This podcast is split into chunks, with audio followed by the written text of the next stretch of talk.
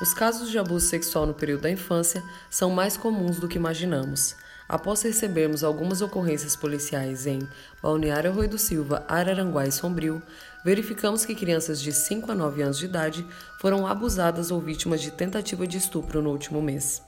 Segundo a Ouvidoria Nacional do Ministério da Mulher, da Família e dos Direitos Humanos, foi revelado que quase 90% dos casos de violência sexual contra crianças e adolescentes são registrados no ambiente familiar. Nos casos de abuso, 73,44% das vítimas são meninas e 18,60% são meninos. Em 7,96% das denúncias, o sexo da vítima não é informado. De acordo com o diagnóstico da realidade social da criança e do adolescente, publicado pelo Conselho Estadual dos Direitos da Criança e do Adolescente do Estado de Santa Catarina, afirma uma média de mais de 3,8 mil notificações de violência sexual por ano o que equivale a mais de 10 ocorrências por dia. Nossa reportagem foi em busca de relatos de uma das vítimas e de profissionais que lidam com o caso diariamente. Agora iremos falar com a psicóloga Cássia Silvano, que trata adultos que foram vítimas durante a infância.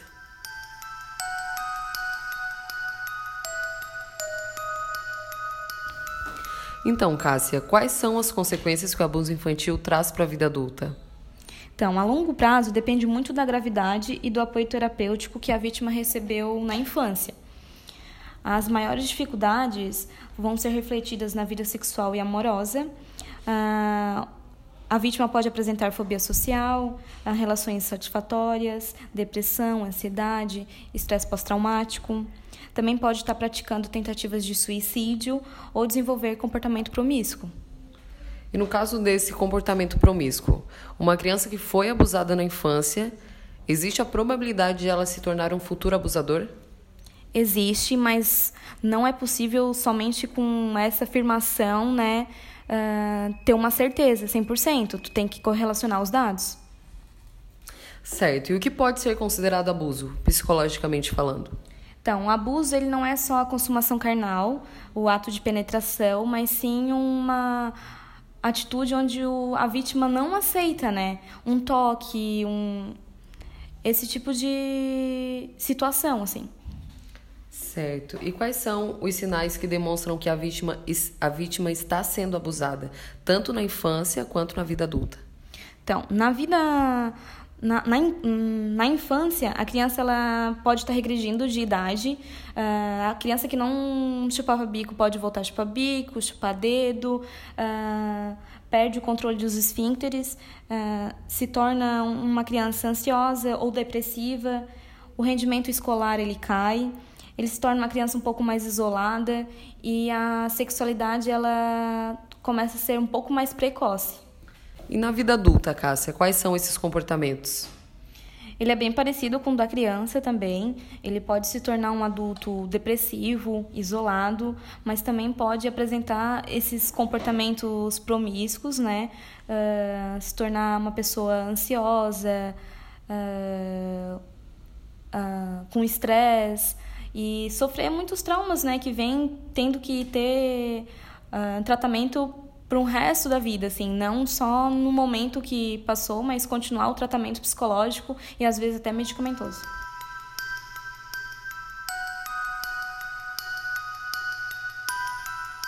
Nossa reportagem entrou em contato com Tainara, de 19 anos de idade, que afirma ter sido vítima de abuso sexual na infância, quando tinha 5 anos de idade, por um filho do amigo de seu pai, que na época tinha 18 anos. Então, Tainara, você pode me contar um pouco como foi a sua experiência com abuso sexual na infância? Então, primeiramente saiu eu, meu pai, um amigo do meu pai e o filho do mesmo. E nós estávamos no carro e quando ele, meu pai e o amigo dele, no caso, saíram, ficou só eu e o outro rapaz. O rapaz simplesmente tirou o pênis para fora e ele tentou se masturbar com a minha mão, só que eu tinha 5, 6 anos, eu não lembro ao certo, mas eu era bem novinha. Então, ele tentou se masturbar com a minha mão. Na verdade, não tentou, né? Ele se masturbou com a minha mão, puxava, só que como eu estava muito frio, é... eu puxava a mão e escorregava um pouco. E daí, no momento que ele veio para cima de mim para realmente tentar me estuprar, ele viu que meu pai estava chegando, meu pai e o pai dele, e ele parou.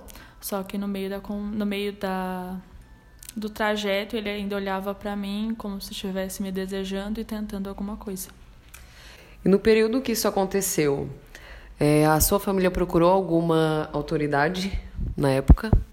Não, autoridade não, porque no momento que aconteceu, eu só cheguei em casa e contei pro meu pai, e o meu pai foi falar diretamente com o pai do rapaz, já que os dois eram amigos.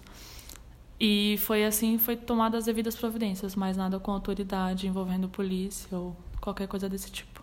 Quando você se deu conta, hoje, né, depois de adulta, que você tinha sofrido realmente um abuso na sua infância?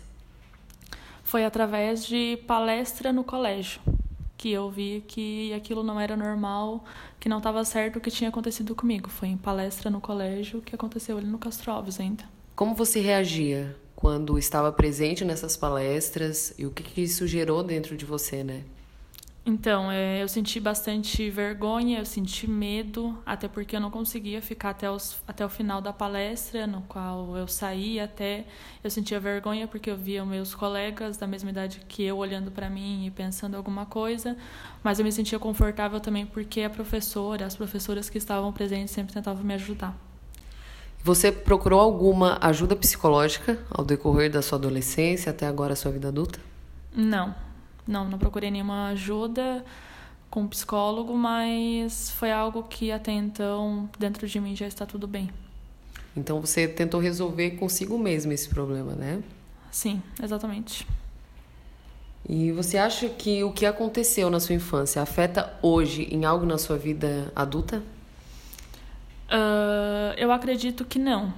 Hoje não, porque eu já me resolvi bem com isso. Mas já me deu alguns traumas em algumas vezes eu estar em alguma festa, alguma balada, algum rapaz simplesmente tentar me beijar e eu lembrar de tudo o que aconteceu comigo na infância e me tornar, tipo, ter um certo repúdio disso, um nojo da pessoa. E Tainara, você teria algum conselho para deixar para as meninas que viveram isso na infância, adolescência, na vida adulta, enfim? Então, fale para alguém, é, não fique se massacrando com isso, achando que a culpa é sua, porque a culpa não é sua, porque você está com shorts curto, uma roupa curta ou um batom vermelho, a culpa não é sua. Fale para alguém se você acha que a sua família vai te julgar, procure uma professora no colégio, alguém, enfim, procure ajuda de qualquer pessoa que tu acha que tu se sinta bem para falar disso.